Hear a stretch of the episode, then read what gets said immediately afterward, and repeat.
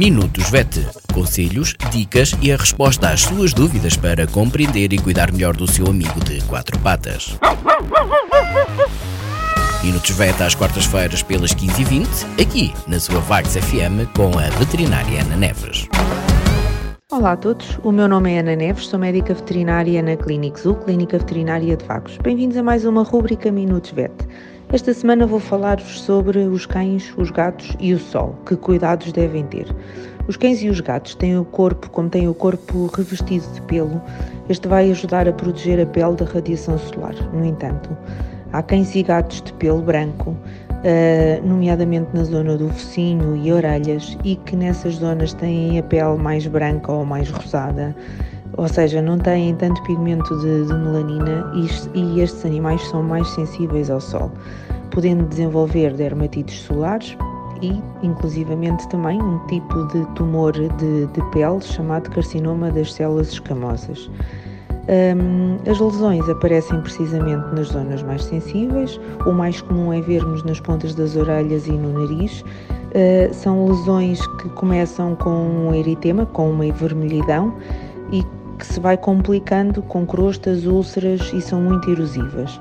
Em fases mais avançadas, eh, provocam inclusivamente destruição da própria pele e dos tecidos que estão por baixo da, mel, da pele, do músculo, inclusivamente do, do osso, provocando deformações até na, na, na face dos animais e dificultando também, quando afeta a parte do nariz, a própria uh, respiração.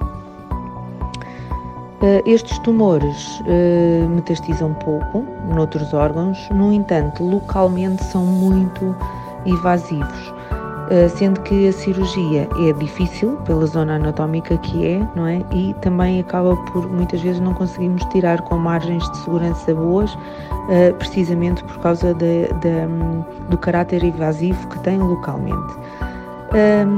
Assim, como é que pode evitar este problema? Controlando a exposição solar, tal como nós fazemos.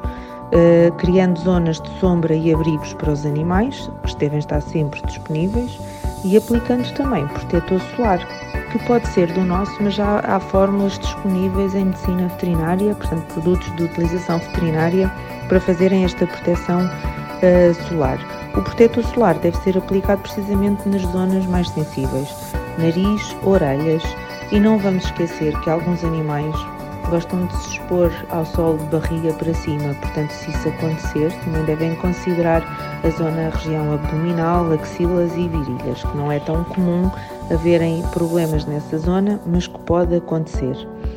Importante é procurar ajuda veterinária nos primeiros sinais, pois como quando temos a forma tumoral, ela é muito invasiva localmente. Quanto mais cedo nós conseguirmos atuar, melhor o prognóstico.